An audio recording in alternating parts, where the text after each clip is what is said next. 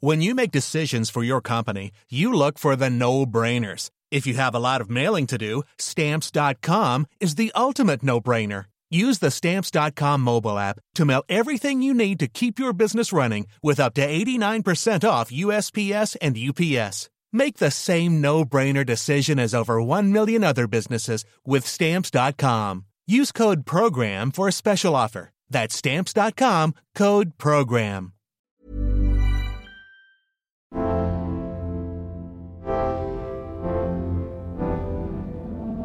Une fois que vous avez trouvé comment rendre le confort stylé, vous ne reviendrez jamais en arrière. Après un an de télétravail et de confinement successifs, cette prophétie du magazine GQ est bien partie pour devenir réalité. Le jogging est devenu notre uniforme du quotidien, l'un des seuls habits qu'on porte et qu'on supporte encore.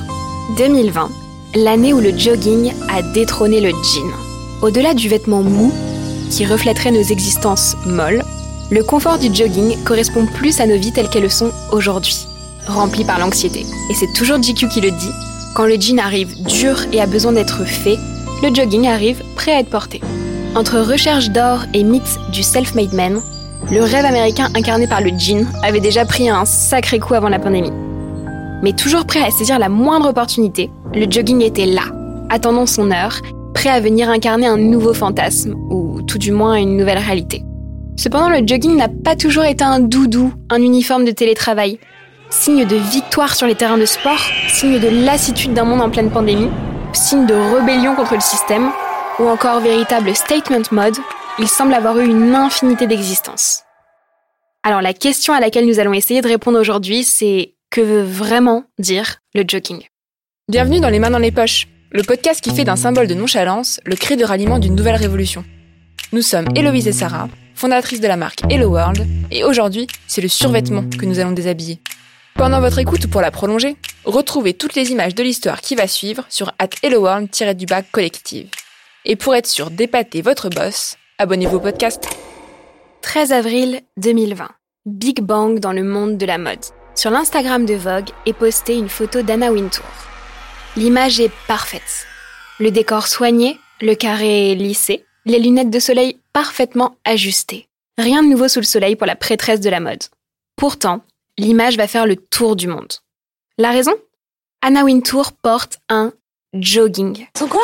Son jogging, bande de buse. Oui, vous avez bien entendu, un jogging. Et pas des plus discrets. Rouge, mou, informe.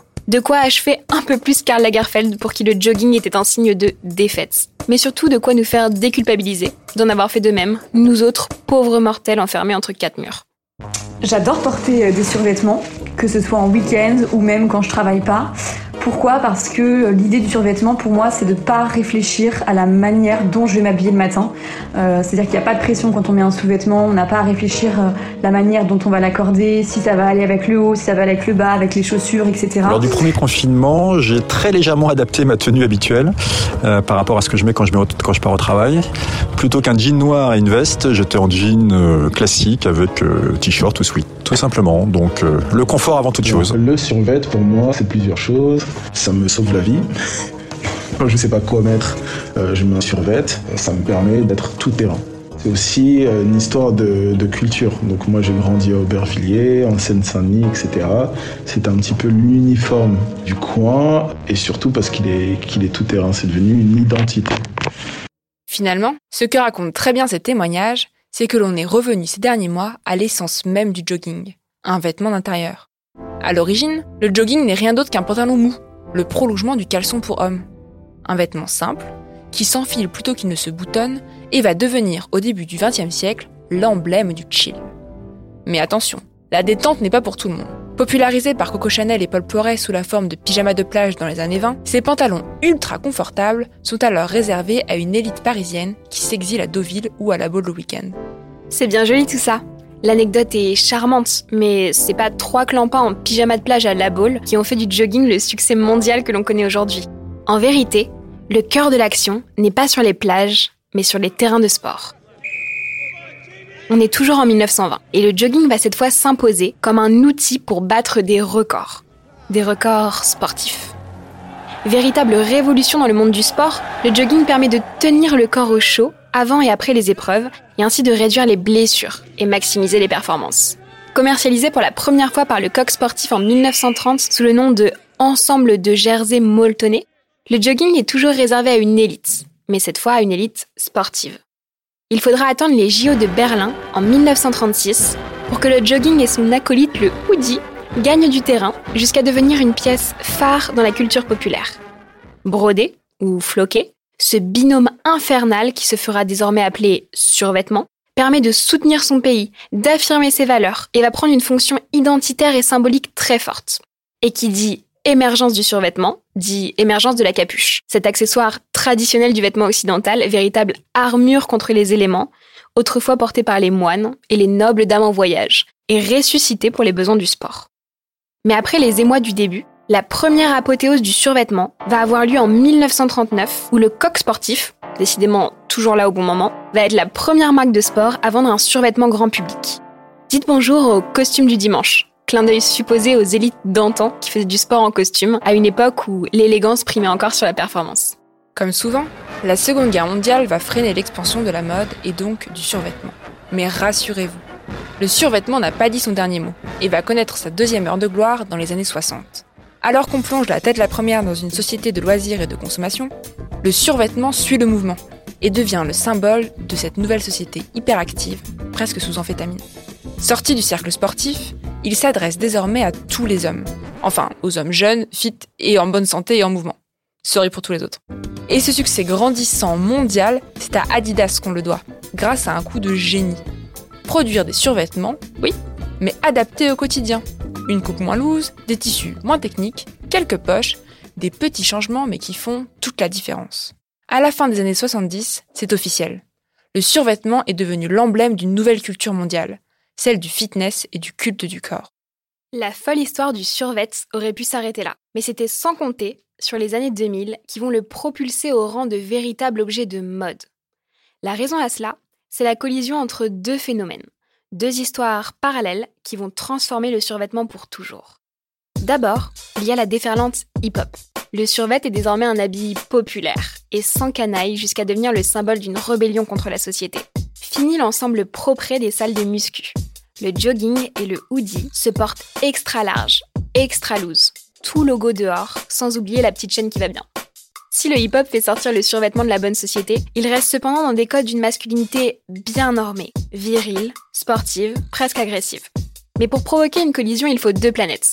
Et petit indice, cette seconde planète est rose, toute de velours vêtue, et tout aussi bling bling. Avis aux adolescentes des années 90, vous la connaissez, vous en avez peut-être même déjà été victime. On parle évidemment de Juicy Couture. On est en 2001 et la marque va être bien inspirée en créant le premier survêtement exclusivement féminin. Et le moins qu'on puisse dire, c'est qu'elle n'y est pas les mains mortes. Strass, paillettes, velours, couleurs flashy et près du corps, être sexy tout en étant confortable est désormais un rêve devenu réalité.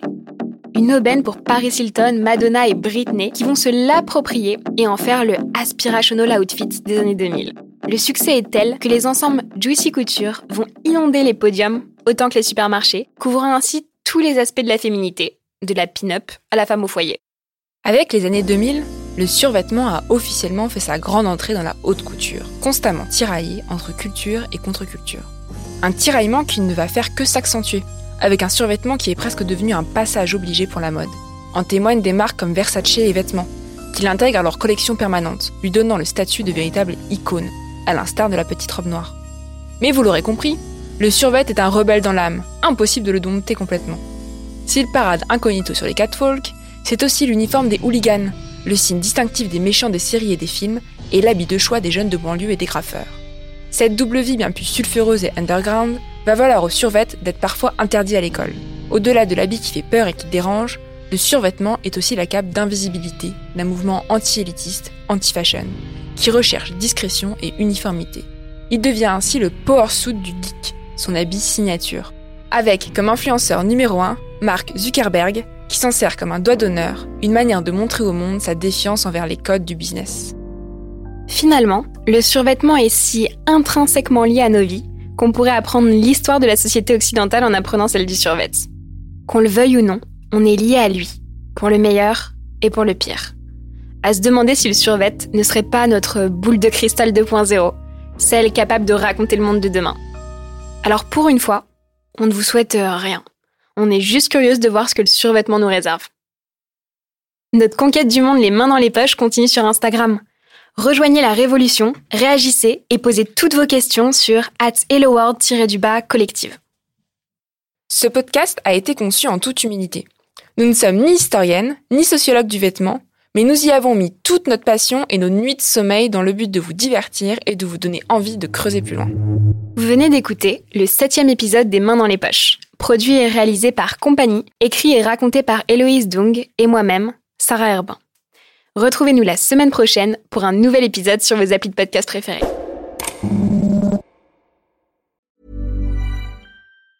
Normally, being a little extra can be a bit much, but when it comes to healthcare, it pays to be extra.